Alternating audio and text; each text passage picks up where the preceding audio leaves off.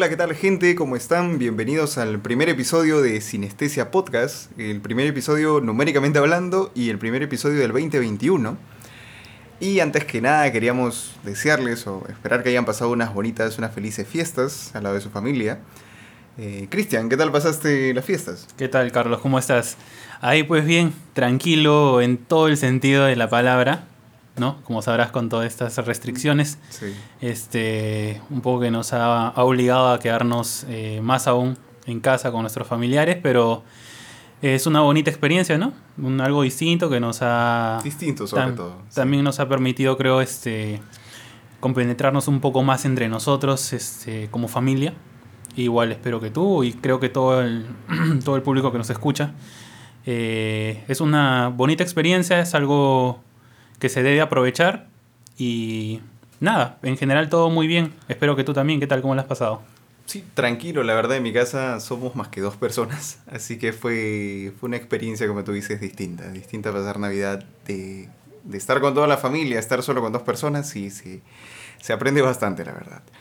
Pero ahora ya, habiendo hecho los saludos de rigor, y normalmente eh, empezaríamos con la sección de noticias, pero ya como bien sabes, a inicios de año no suele haber nada, está casi muerto en tema musical. Vamos a saltarnos en esta ocasión esta parte y vamos a ir directo a lo que es el tema de la semana. Creo que como única recomendación yo lo que te podría dar es, hay un tema que se ha estrenado el, viernes, de hecho el viernes 8, que es un tema de Manuel Turizo con Wisin y Yandel, que se llama Mala Costumbre. Está, está bueno, es un... Esto es reggae pop medio latín, que sí, la verdad es que la letra me gustó.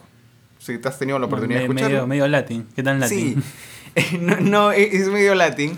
Pero sí, la verdad es que la mezcla de... No pensé que iba a quedar tan buena. Ya he escuchado anteriormente a Turizo con Yatra y no fue mucho de mi agrado.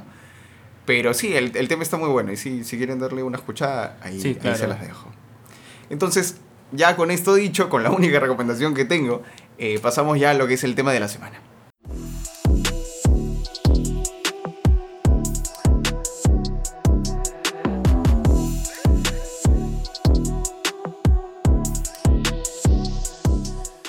Bueno, y como hemos comentado al inicio del podcast, eh, en esta oportunidad, tomando en cuenta que es inicio de año y no han habido estrenos aún relevantes en la escena musical, vamos a tratar, en todo caso, de, la, de lo que nos dejó el 2020 a nivel de repertorios de artistas, álbumes y singles por ahí que hayan sido relevantes y también haciendo un repaso en general de, de todo el contexto vivido musicalmente bajo esta pandemia, ¿no? Que nos ha tenido gran parte del año encerrados y creo que ha sido también he aprovechado esto para el disfrute de la música ¿no? y los sencillos que, han lanzado diversos artistas, ¿no? Así es, vamos a hacer el clásico episodio de recuento del 2020, solo que esta vez en el 2021. Y un año en el cual ha habido, o se sintió como demasiada oferta musical. Muchas personas lanzaron su disco. No sé si lanzaron más discos este año que el 2019, pero lo cierto es que el tema del encierro y el tema de estar constantemente eh, viendo los estrenos, recibiendo toda esa carga musical, lo hacía sentir como excesivo en algunos momentos, ¿no? Muchos temas se han perdido. Yo, a la hora que estábamos tratando de conversar y hacer un recuento de los discos, sí nos damos cuenta que es cierto, esta persona sacó un disco y, y, dentro de este disco lo podemos escuchar y como que hay tres, cuatro temas buenos, ¿no? Pero nunca se pudo explotar porque llega otro sencillo y otro sencillo y otro sencillo y es complicado. O sea, si de por sí ya, como creo que lo hemos conversado antes, ya existe una sobreoferta o una carga excesiva de música, este, creo que más aún en este contexto del particular del 2020 se ha sentido un poco más, ¿no? Porque haciendo la revisión han saltado diversas cosas, ¿no?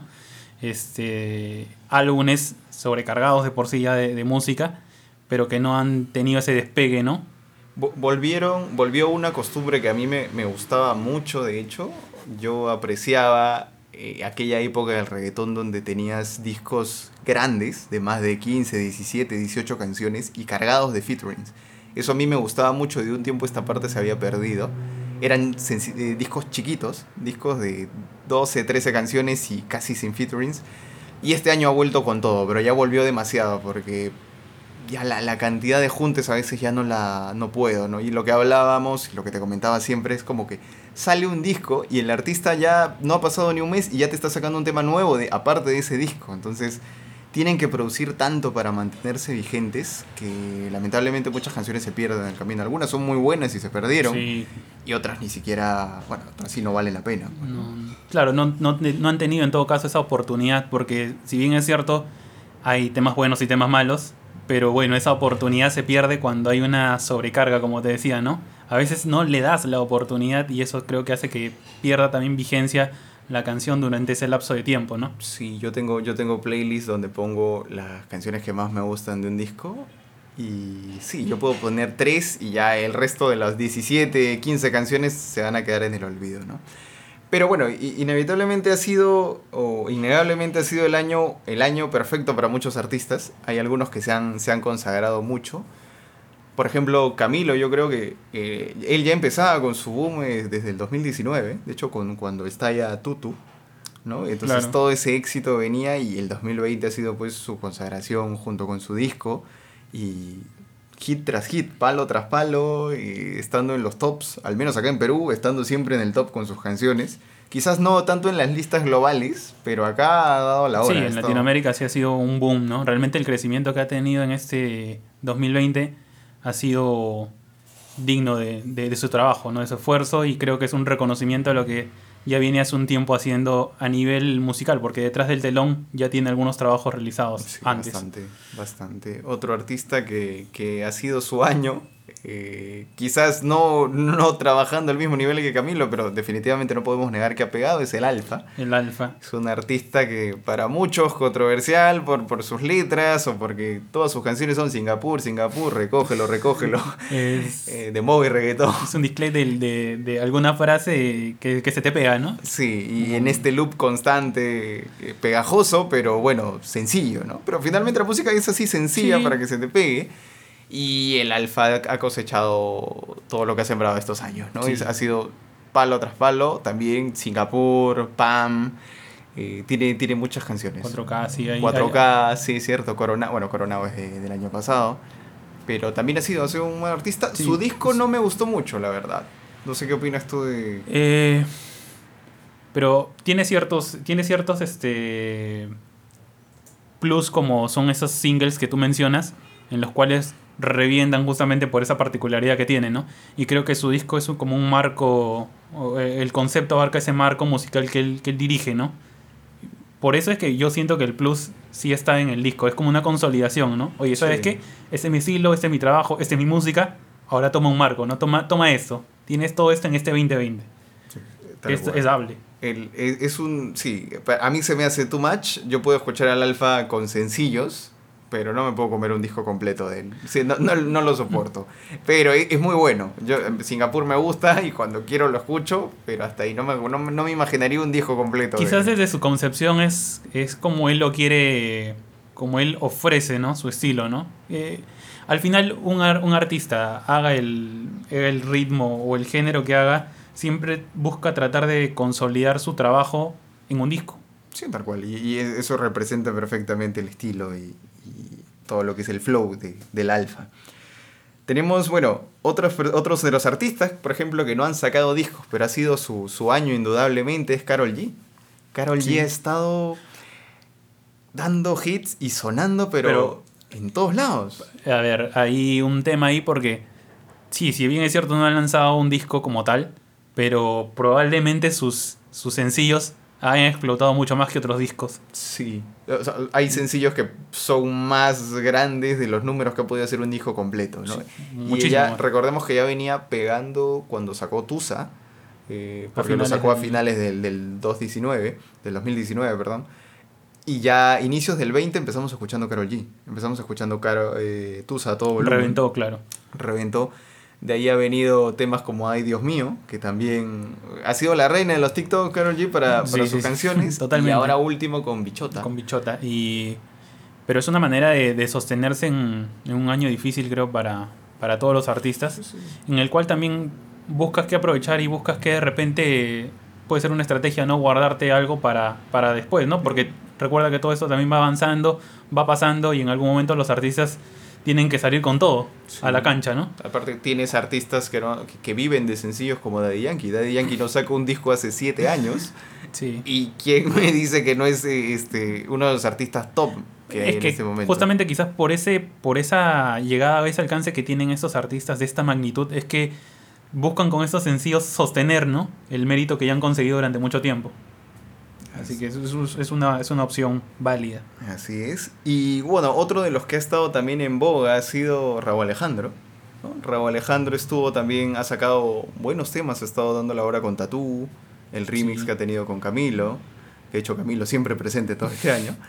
Y todo eso culminó en un disco del cual yo no he sido muy fanático, pero sí, ha estado, creo que ha sido un disco correcto, bueno. Pero era, Afrodisíaco ha sido, bueno, el, el mix de toda esa, de toda esa ganancia que ha, este, lo ha llevado navegando durante mucho tiempo, porque Raúl Alejandro creo que lo habíamos conversado mucho antes de, pandemia y ya venía sonando mucho, entonces era como que muy consecutivo para no tener algo propio que de ese nivel, mejor dicho, ¿no? Entonces, este, yo creo que es muy merecido. Quizás sí, el disco ah, tiene una vertiente un poco muy, este, muy difusa, ¿no? Muy... Mm, no, no ha sido del alcance de muchos. Quizás alguno de sus sencillos como el que tiene con Manuel, ¿no? El reloj, pero... Yo, yo debo decir que me, me, gusta mucho, me encanta muchísimo Decora con J Balvin, me, me, parece un muy buen tema. Es de hecho el, el tema que más me gusta de ese disco. Y, y, poco más, poco más. Hay un par que te podría decir, pero la realidad es que no ha sido un disco que sea santo de mi devoción o que me haya gustado mucho. Quizás solo por el, por el lanzamiento y por lo que ha tenido como precedente ha sido un disco que por ahí ha, se ha visto, ¿no? O ha asomado. Sí, igual como, como claro, como, como, primer paso está, está, bien, claro, está, bien. y quien quita y más adelante te saque una mejor propuesta, ¿no? Otro artista que también, bueno, no sabemos si finalmente se va a retirar o no es Anuel, que empezó, empezó el año con fuerza o tratando de sacar su disco, lo sacó, si mal no recuerdo, en mayo. mayo, más o menos. Mayo, Emanuel. Eh, que no fue, no fue un mal disco, de hecho me gustó. No, no, Anuel no era un artista que fuera mucho de mi agrado. No era santo de tu devoción. No, pero Emanuel tiene buenos temas, exceptuando el primero. Eh, tiene, es, un disco. Sí, sí tienes. La verdad es que tiene muchos matices y se va a veces extremos, porque hay temas de verdad que no me gustan. Y hay temas que sí me, me parecen muy geniales, como reggaetonera eh, o jangueo. Y temas raros, inclusive como nubes negras, que son así bien, bien experimentales. Pero bueno, pensé que a raíz de este disco, o el manual, por ejemplo, el manual es uno de los temas que más me encanta pero pensé que después de este disco ya venía con fuerza toda su campaña para un siguiente disco y resulta que se va a retirar, o al menos lo que de momento dice o que según, se retira. O según está, ¿no? ya, ya está un paso, ¿no? Sí. Al, costado por ahora. Que porque quiere pasar tiempo con su hijo, algunos les alegrará la noticia, otras personas no, pero bueno, lo cierto es que es un disco, al menos que se le puede dar una oportunidad para escuchar, tiene al menos canciones rescatables más que los otros discos que hemos mencionado en este momento, sí, yo creo que es de los que más podría rescatar ¿Es un disco de 20 temas también? Sí, ¿no? Sí, es un disco de 22, si tomas en cuenta que dos ya salieron. Y, bueno, eso realmente. Se nos quedan muchos artistas eh, en, el tintero, por decir así. Como han sido gente que ha trabajado mucho este año, como Nati Natalia, eh, Crazy también, personas que han trabajado un montón, sobre todo mujeres. Eh, y otros artistas de los cuales vamos a hablar más adelante. Otro de los artistas que obviamente no lo hemos mencionado al inicio, pero está claro que es uno de los que se ha quedado con el 2020 porque ha lanzado tres discos este año. sí, ha sido suyo. Y ese Bad Bunny. Sí.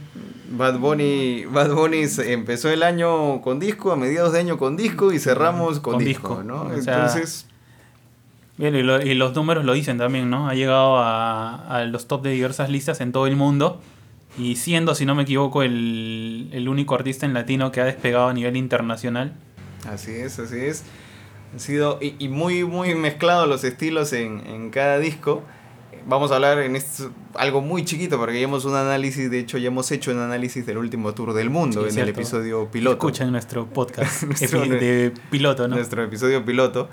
Eh, cerrando simplemente con, con, el último tour del mundo, un disco que ahora que he tenido oportunidad de escuchar un poco más, me reafirman que tiene muchas canciones de relleno eh, pero las, las canciones que son, que en ese momento dije que eran muy buenas, me reafirmo, están, están muy buenas, muy geniales. La, la creatividad que tiene, eh, todavía al menos a mí me sigue sorprendiendo. Pero sí, yo creo que no es, es un disco que no es redondo, que no cierra muy bien, que tiene muchos, muchos temas que pueden ser prescindibles. Tiene, es más, podría como que haber reducido y tener un sólido disco de 10 canciones pero bueno, finalmente es el artista que las escoge, ¿no? pero bueno, ha sido, ha sido sobresaliente el trabajo que ha hecho y, creo que eso está reflejado en todo lo que ha cosechado, ¿no? Y ahora lo que vamos a, o lo que queremos hacer eh, con Cristian en este momento es, vamos a hablar un poco sobre los discos que si se darán cuenta no hemos mencionado muchos, porque ahora vamos a hablar de los discos que más nos han gustado, nos parece que son los mejores discos de, de este año que pasó, el 2020. Pero antes vamos a hablar un poco de los discos que nos han decepcionado. Es una lista muy chiquita. Este, este repaso igual dentro de las eh, decepciones o no, o nuestras gratitudes a nivel de álbumes, forma parte de bueno, toda esta travesía que he tenido el 2020 a nivel musical, ¿no? Pero obviamente recalcando que esto no es ni un trending, ni, pero es, este, es una opinión nuestra, una opinión personal. Igual vamos a compartirla, quizás nuestras este, ideas por ahí coincidan o no, pero nada, vamos a presentarlos a ver qué da.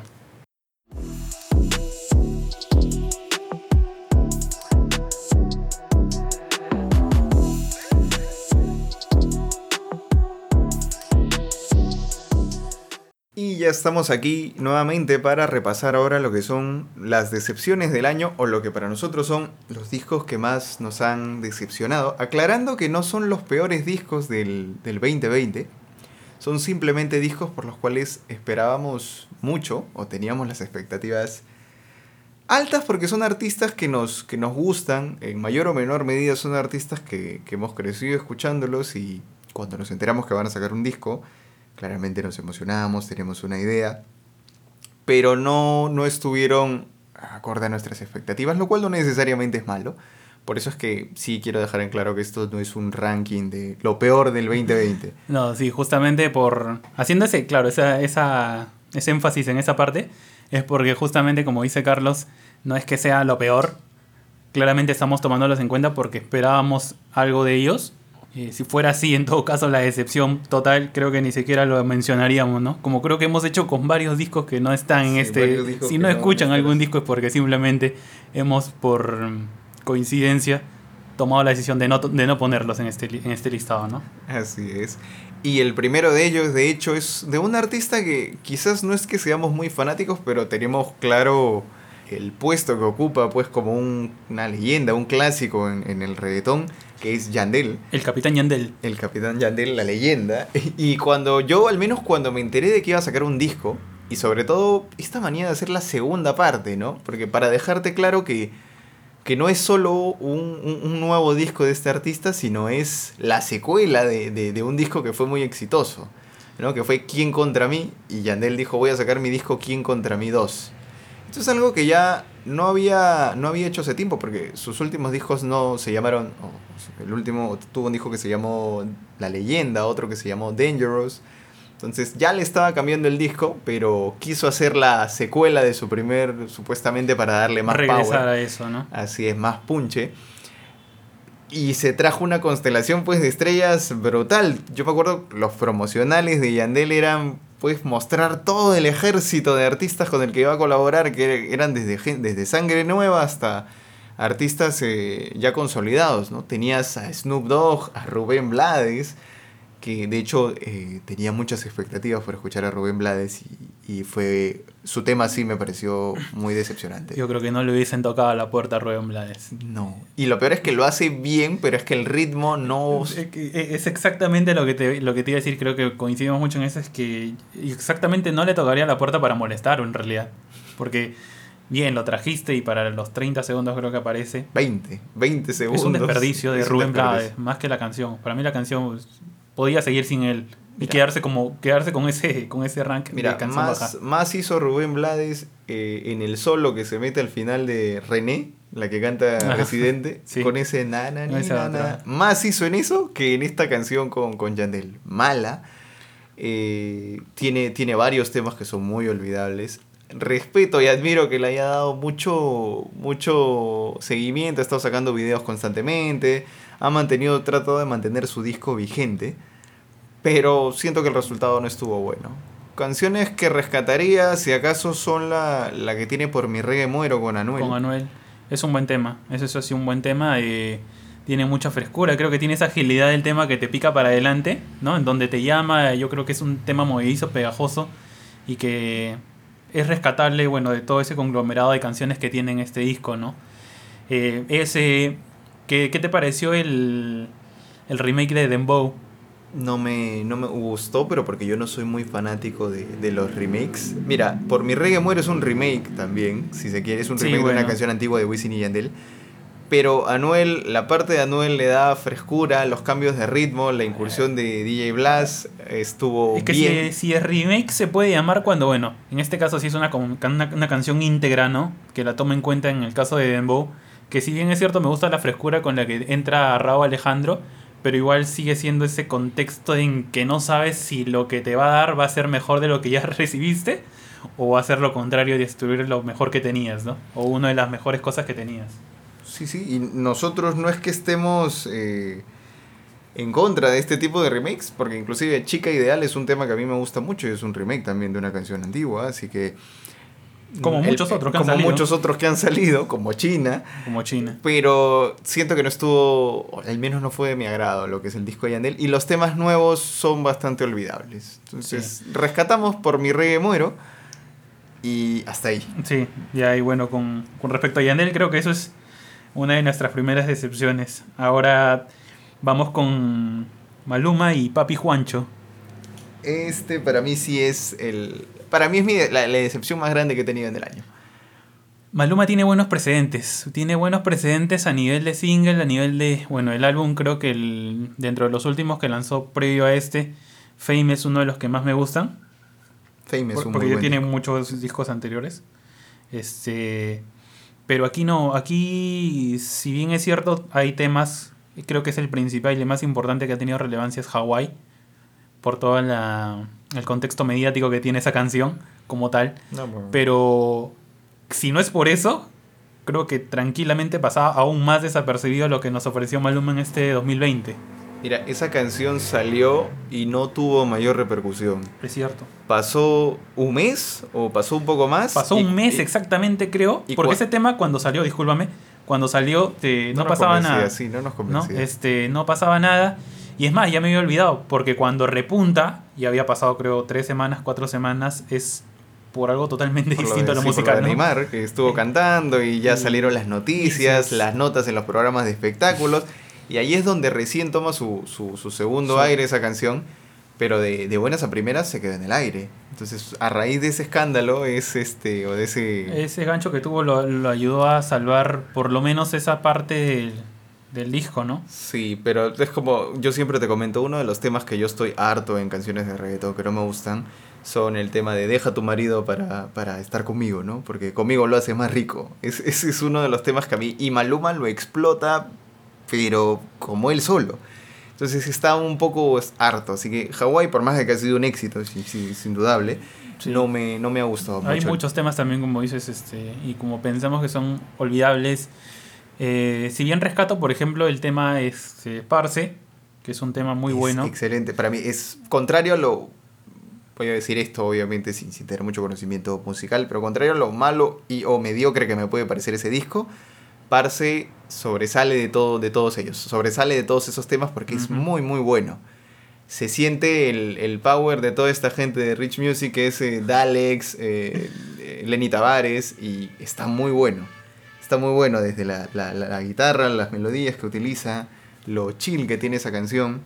Ahora, si, sin, sin ser tan poco tan ácido con, ese, con esos comentarios, para un poco bajar las revoluciones, si somos sí parte incisiva es porque creo que hemos tenido la suficien- el suficiente tiempo para analizar los trabajos previos y en su momento también lo hemos discutido, creo pasó en todos los álbumes Sí, de los demás artistas y es por eso que también comentamos eso porque hay precedentes. Tú sabes que las comparaciones a veces son inevitables. Sí, claro. A mí me encantó. Fame fue un discazo. Me, me gustó mucho. 11-11 me gustó un poco menos. Y Papi Juancho de plano no me gustó. Sí. No me gustó ese, ese intento back to the roots de juntarse con, con artistas con los que ha grabado antes.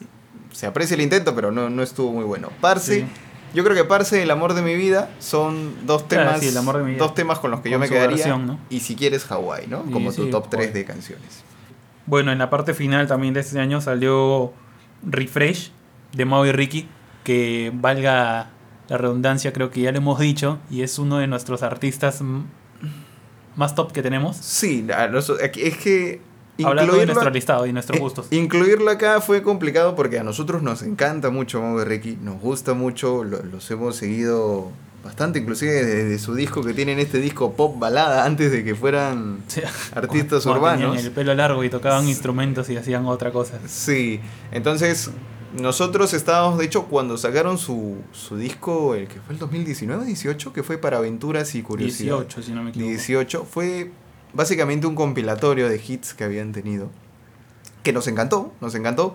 Pero estábamos locos por escuchar un tema, un disco completo de temas nuevos. Veníamos esperando mucho tiempo. Sí. Eso creo que fue lo que nos ganó. Es que hemos, hemos estado atrás de Mau y Ricky. Hemos, lo hemos seguido por todos lados, hemos estado escuchando los, los promocionales en sencillos que han tenido, por ahí alguna participación, eh, que han habido buenas, han habido buenas, Sí. este, pero bueno, queríamos escuchar ese conglomerado de canciones en un álbum, a ver qué, qué, qué bueno salía por ahí.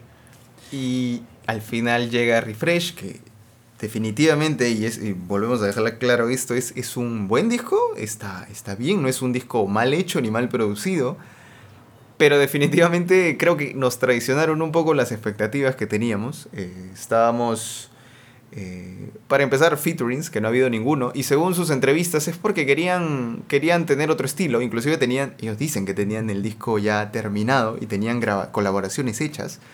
Pero con este tema de la pandemia decidieron darle un giro, un lavado de cara y presentar otra propuesta. Sí, Muchos es de como esos- que desperdiciar, bueno, no desperdiciar, sino este, desechar un montón de cosas que de repente ya tenían pensadas. Sí, dicen Y algunos- salir un poco de ese contexto ya marcado que tenía la, para ellos la música hasta este momento. Sí, ellos dicen que algunos de esos temas, algunos de esos featuring probablemente los saquen y otros se transformarán en otra cosa, en otra canción. Pero... Yo, yo espero que reconsideren mucho de parte de ellos todas esas este, esos cambios que están habiendo, ¿no? Yo puedo entender que un artista quiera salir de su línea y reinventarse y por ahí buscar qué innovar, pero el mérito no se quita porque arriesgar te puede traer cosas muy buenas como también muy malas. Pero vamos a que de repente podrían haber hecho algo mejor, ¿no? Temas que te gustan de ese disco que, que tú rescatarías. Sí, de hecho que cuando te lo mencioné, la grosera, tenía Ouch, y me gustaba. Y eh, la moto por ahí creo que me vacilaba. Este, pero más allá me parece que es para los que de repente no son tan fans como nosotros de Mao y Ricky, pero sí somos muy seguidores de ellos, quizás son, es muy olvidable, ¿no? Sí, yo me, yo me quedaría con Dolería, con Darnos un Tiempo, me parece muy, muy buena. La grosera también está bien.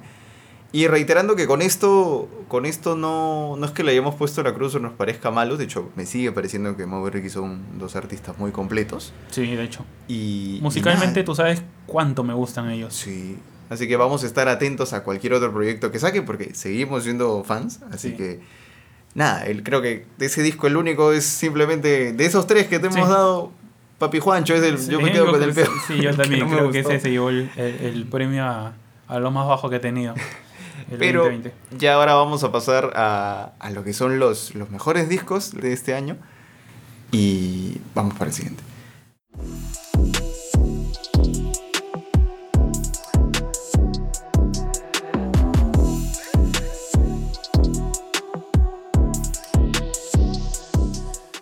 Y de lo más bajo pasamos a lo más top a consideración nuestra que ha tenido el 2020. Así es, los mejores discos que han salido este 2020. De nuevo, los discos que no puedan estar ahí. Quizás, bueno, como ya hemos mencionado eh, en el inicio del podcast, es una percepción meramente nuestra y que, bueno, estamos compartiéndola con todos ustedes. No hay ningún favoritismo, ninguna...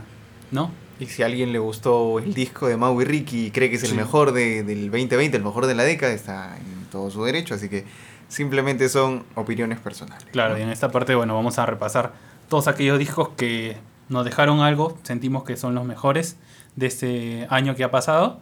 Y bueno, vamos a pasar a revisar cada uno de ellos, sin un orden en especial, ¿no? Vamos a empezar, sí, como dices, sin un orden, simplemente en el orden en que han salido los discos. Pero sí hay uno que vamos a mencionar antes que todos, simplemente porque lo sentimos un poco diferente y es el, el disco de Carlos Vives, de hecho.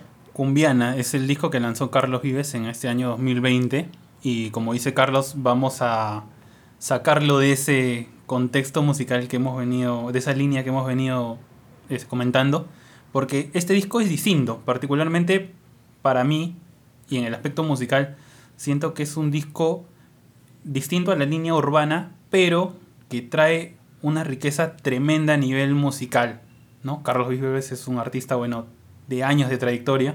Es que lo, lo, que ha hecho es brutal, porque justo hace poco estábamos conversando y le mostraba a Cristian, desde los noventas, eh, Carlos Vives viene cantando temas como Fruta Fresca, La Gota Fría, en los 2000 se ha tratado también de, de reinventar y ha sacado temas como Carito, eh, ya en los 2010 ha sacado temas como Volví a Nacer, Bailar Contigo, que han sido éxitos.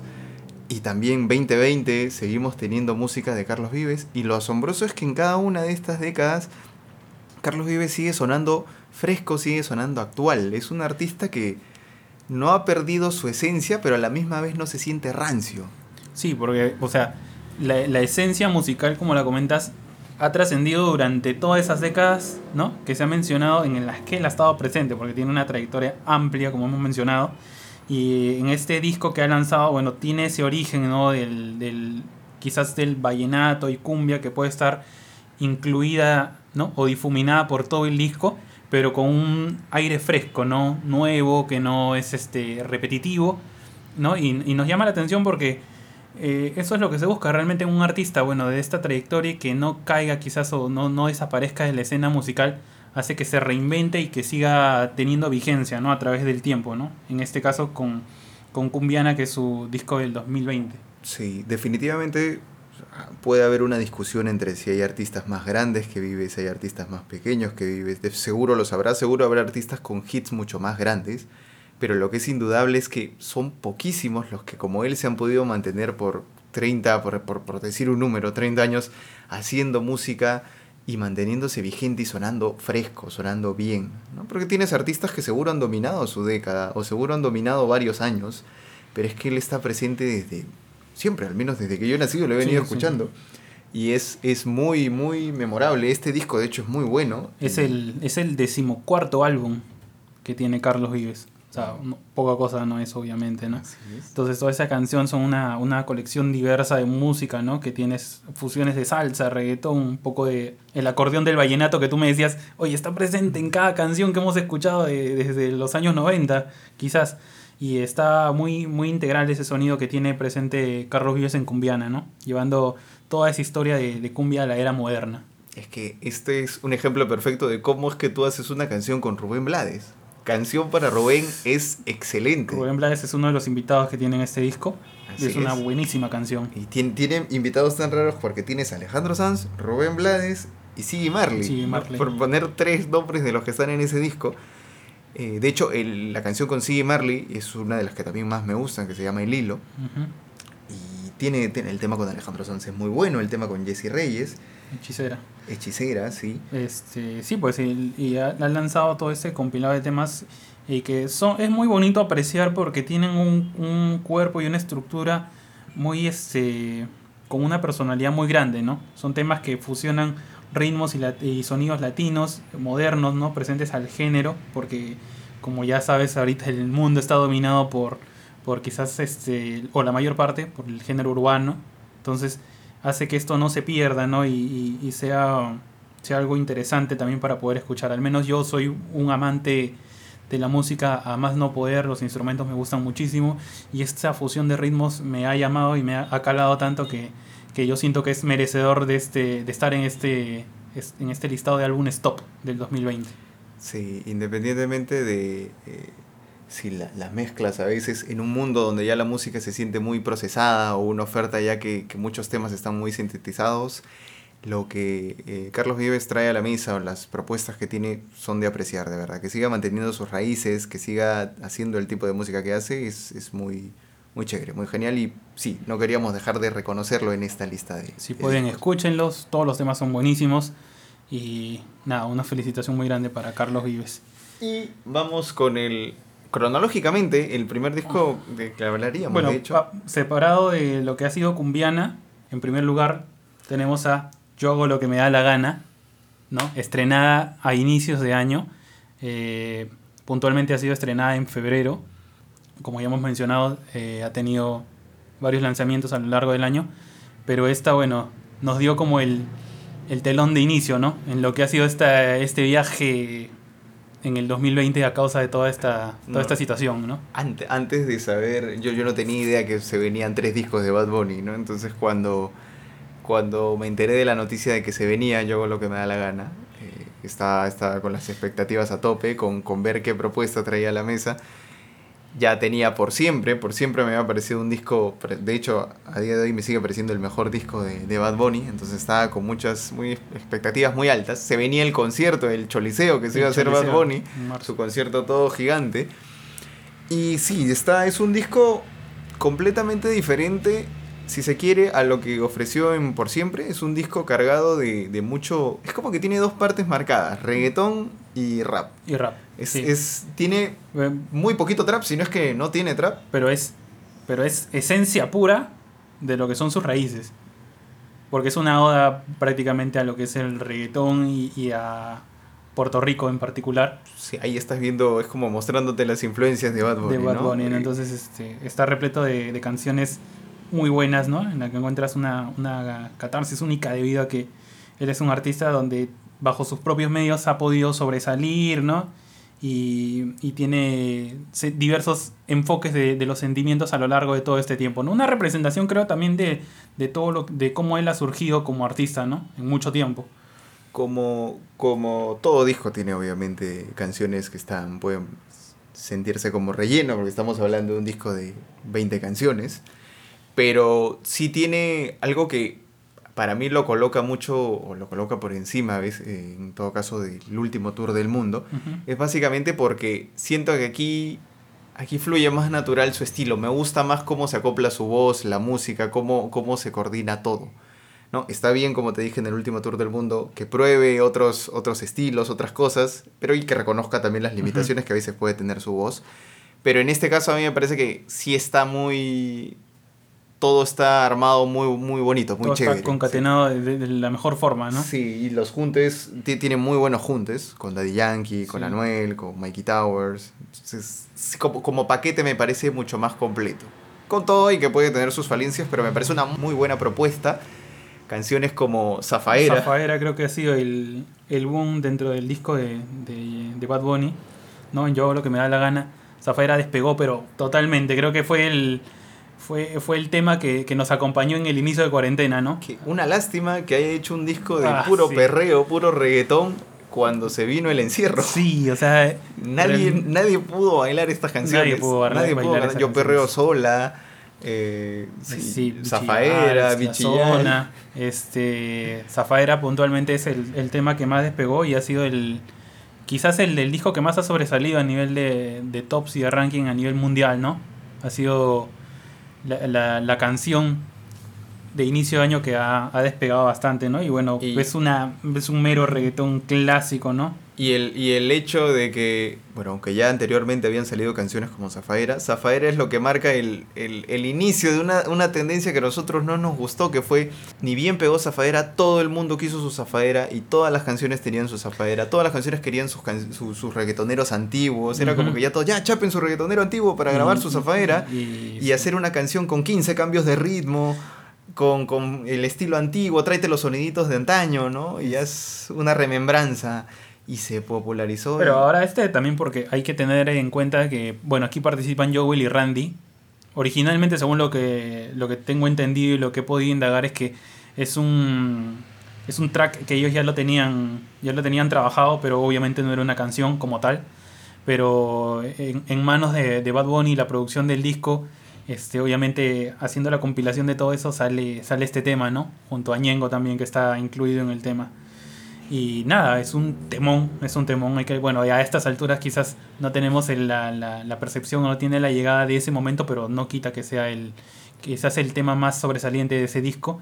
A cuestión particular, hay un tema que quizás no está mencionado ni en los top de ese álbum, que es 25.8, que particularmente ya creo que me he comentado que me gusta mucho. Sí, 25.8 es creo que coincidimos en que es nuestro tema favorito del disco. Del disco. Quizás un tema que no ha recibido mucho, mucho spotlight, mucho, sí, no, no ha estado en boga de mucha gente, pero nos parece muy genial. Nos bueno, parece ha sobresalido Zafaera y bueno, está también Yo Perreo Sola, ¿no?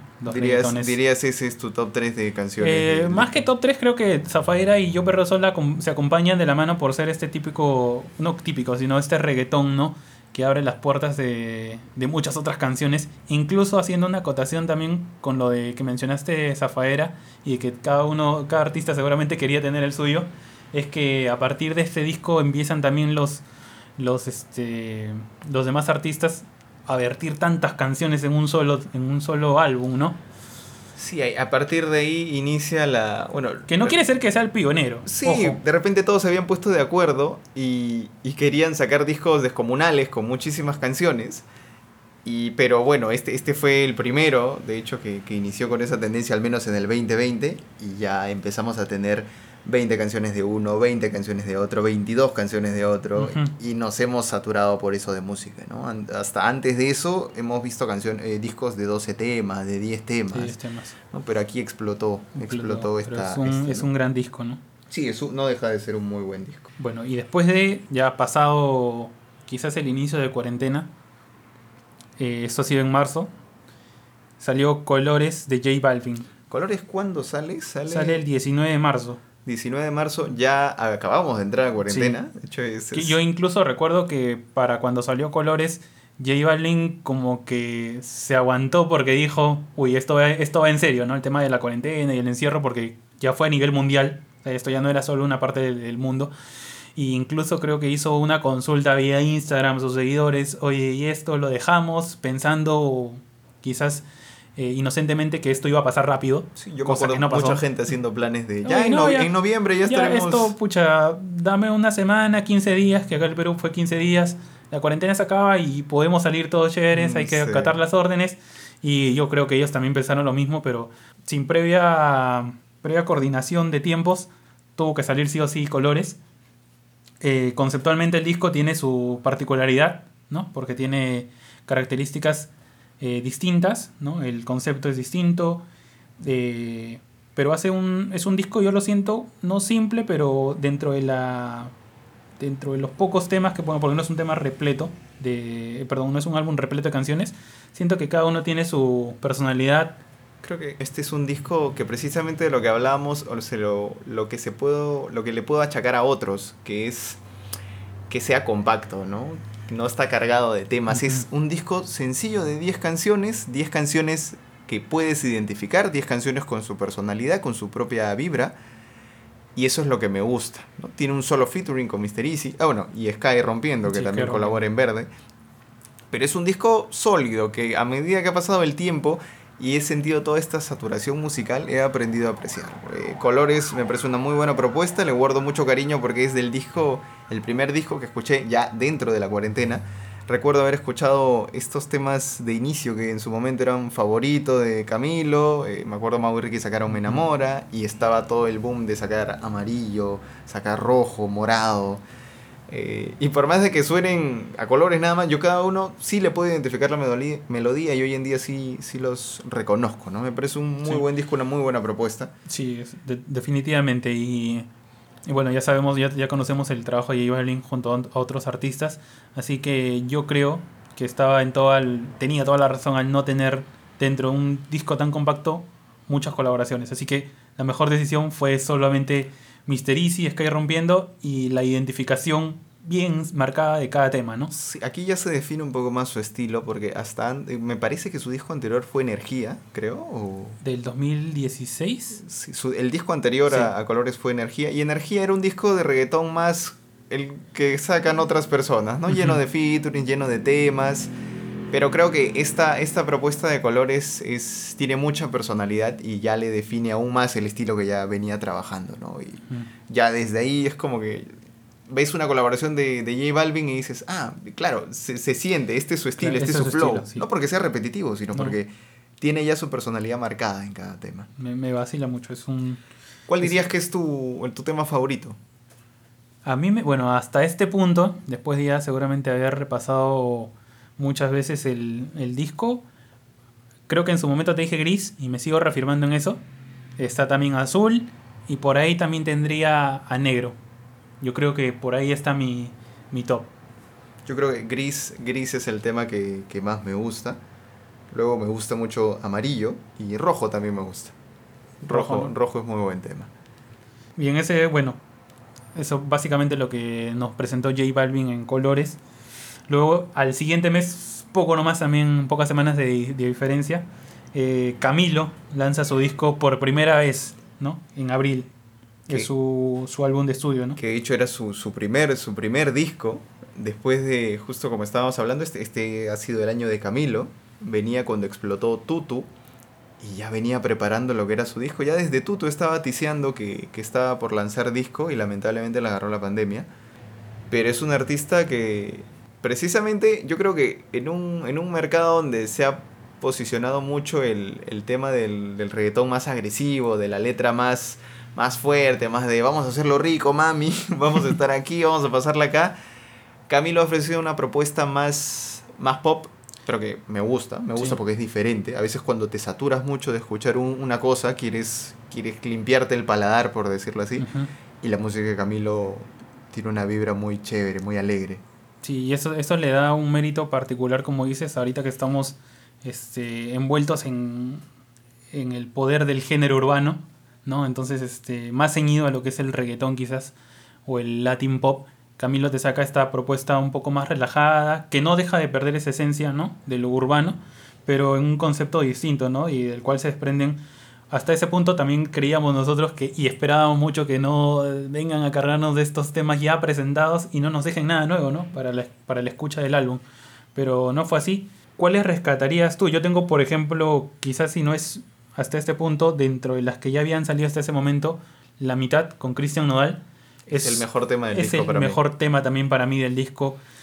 La guitarra a mí me encanta, pero esa esencia, la letra, la música, el ritmo, los tonos, creo que son perfectos.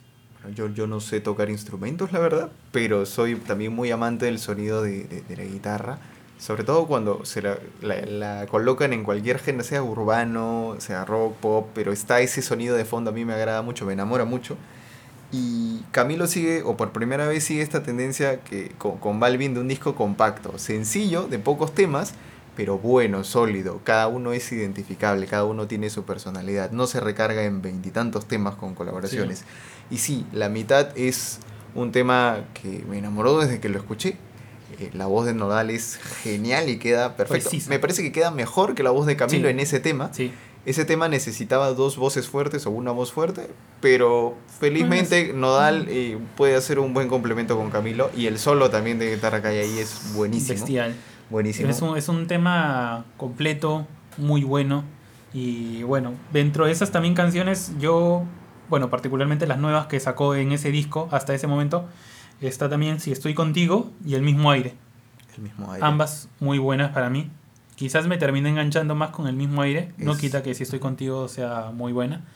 Y la inclusión de Pablo Alborán creo que también le dio un plus este, adicional a la, a la canción, ¿no? Sí, yo no fui muy fan del de Pablo Alborán, pero sí el mismo aire es una canción muy buena también que tiene que tiene también melodías eh, hermosas, así que a mí me encantó, me encantó mucho el tema. Yo pensé que como iba a estar, bueno, como estaba con Eva Luna y todo es miel sobre hojuelas en su relación, pensé que eran, iban a ser 10 canciones de puro amor, de full amor. Pero no, la verdad es que la mitad es un tema romántico, pero y aunque estés con otra persona, ¿no? Yo te voy a amar o... Sí, tiene, por eso tiene una perspectiva distinta, no tanto porque él está en una relación eh, tenga que llevar siempre el mismo concepto a todas las canciones. Si estoy contigo es un tema juguetón, coqueto, el mismo aire es un tema de ruptura, de, hecho de una relación tóxica. Eh, y tienes, bueno, favorito, que sí es un tema que es pura miel, pero es muy bueno. Yo me quedaría con La mitad y con, bueno, David el mismo aire, esos son las dos canciones que me gustan. Y por ahí creo que podría meter favorito. Hasta este punto, ¿verdad? Me había olvidado que No te vayas estaba incluida en el disco. Previamente No te vayas a mí me gusta. Me gusta, es muy buena. Me gusta mucho la canción. Tutu también es muy buena. El remix con Shakira es lo peor que tiene ese disco. ¿Por qué? ¿Por qué las ganas de, de, de destrozar una canción así? Todos, todos quieren subirse al carro, ¿qué te puedo decir? Nada, bueno, eso es lo que nos dejó por primera vez de, de Camilo.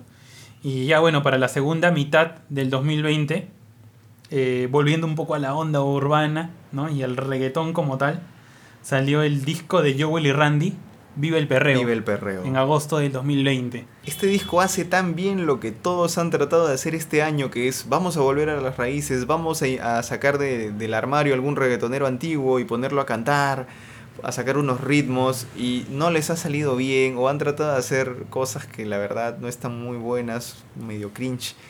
Pero Joel y Randy rescatan esa esencia y no se siente forzada, no se siente rara y se hacen un disco completito de full perreo. Perreo, reggaetón, como lo escuchabas en su momento, cuando perreabas en el colegio con buzo. Eso es Joel y Randy, eso es Vive el Perreo. Sí, porque, o sea, a mí me, me, me, causa también este, de repente un poco de fastidio, porque como te mencioné también, y es algo que particularmente yo eh, siento, es que el álbum es tan bueno que siento que no ha sido tan merecido o tan recibido por la gente porque no ha tenido una difusión tan amplia como lo tienen otros artistas. No es que Joel y Randy ya no estén en la, en la línea ahora o en la escena musical tan, tan top, pero al ser de este nivel, yo esperaba que bueno, tenga esa difusión un poco más pegada pues a la gente que a veces pide, oye, añorando este perreo, este reggaetón old school, ¿no? Y que muchos se vienen a vender y no prosperan en, ¿no? en el intento. Que también había pasado que cuando sale, sale Zafaera, todo el mundo empieza a sacar sus reggaetones, sus perreos. Entonces cuando llega yo, Willy Randy, ¿es otros más que van a hacer perreo? Pero es que a veces ni siquiera le dan la oportunidad. a ver, yo no sé, yo no sé si le. A ver, voy a. Seguramente si nos reunimos con un grupo de amigos y le decimos, oye, ¿cuál es tu reggaetón favorito? ¿Cuál es tu reggaetón favorito? Ah, este es mío, este es mío, del 2006, 2007, hasta el 2010 creo que te van a decir. Y no sabes que ahí tienes algo, o sea, escucha hace poco, los mejores perreos del 2020, los mejores o sea, los reggaetones tra tra tra hasta el piso del 2020 los encuentras en Viva el Perreo y yo hago lo que me da la gana, parte del disco obviamente. Pero no, ese disco quizás no tiene, no, no he visto realmente, soy sincero, a pesar de que me gusta mucho, no lo he visto en en el trending de, de, algún top que se haya hecho. Pero nada, denle la oportunidad. A mí me encanta mucho, tiene muy buenos temas. Rescatar también que se pudieron adaptar, porque lo que, lo que decían Joel y Randy en entrevistas es que ellos ya tenían un disco completo que iba a ser más pop. Pero cuando ven que este éxito que se forma alrededor de Zafaera deciden, oye, ¿por qué no centramos mejor el disco de la cual son parte en, hacer un, el concepto ya de perreo, ¿no? Lo clásico, ¿no? Y ahí es donde cambian esto, que no es la primera vez que vamos a hablar de gente que descarta un disco para hacer otro, así como Mau y Ricky, pero esperemos que ese reggae pop que Joe y Randy querían hacer, alguna vez lo saquen en forma de otro tema. Siento que, siento que ha sido una buena decisión. Sí, sí, la verdad, el mejor disco siento que es Vive el Perreo. De acuerdo, totalmente así Así que, bueno, ahí está, es el, para mí es el top en reggaetón y perreo. Entrar en, temas favoritos, yo siento que este disco es como un track gigante, como un solo, un solo, una sola pista, pero dividida en secciones, por lo que yo no entraría mucho en, tops de cuáles eh, mis temas favoritos. tiene esa, esa esencia del reggaetón vieja escuela, pero con un sonido fresco, ¿no? Entonces es amigable para el que de repente por ahí es un poco este resistente a poder este a poder entregarse al, a los nuevos sonidos musicales, pero nada, escúchenlo, es muy bueno, a mí particularmente me gusta, me he escuchado el disco muchas veces y lo sigo haciendo hasta ahora, ¿no? Listo, vive el perreo entonces, yo Willy Randy. Y con esto hemos llegado al final, estos son los hijos que nos han parecido eh, los, los mejores de este año, los más completos, variados por diferentes cosas, ninguno con un orden especial como les decimos, y ha sido como siempre, una opinión personal. Sí, claro, más que todo haciendo un repaso, ¿no? Como dice Carlos, no hay una, un posicionamiento especial de cada uno, simplemente es una percepción nuestra, ¿no? Y que hemos compartido en su momento al, al lado del, del, lanzamiento de cada disco. Y esperamos, bueno, que también ustedes seguramente hayan disfrutado de, de, toda esta música que ha salido, especialmente creo que por la situación pareciera que fuera un año saturado, ¿no? De álbumes, pero del cual hay que aprovechar, ¿no? Yo creo que es un buen tiempo también para revisar nueva música, los artistas se van reinventando y bueno, nada, hay que disfrutar, seguir escuchando música y esperemos que este 2021, bueno, nos traiga cosas tan buenas como esas, ¿no? Y como siempre, el mejor disco es el que les gustó a ustedes. No hay disco malo, excepto Papi Juancho, ese sí es malo. Pero ahora vamos ya con las despedidas eh, de- del podcast.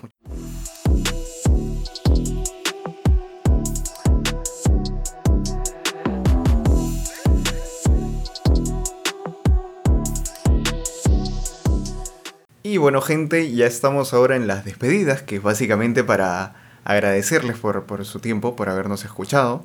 Esperemos que les haya gustado este episodio. Si les ha gustado y aún no han escuchado el episodio piloto, vayan y dense un salto. Y agradecerles y decirles que pronto vamos a estar subiendo nuevos episodios y estaremos encantados de que nos acompañen. De igual forma agradecerles y seguimos en contacto con ustedes a través de los podcasts. Espero que nos sigan dando ese apoyo. Ya nos veremos en un nuevo episodio. Muchas gracias. Hasta luego.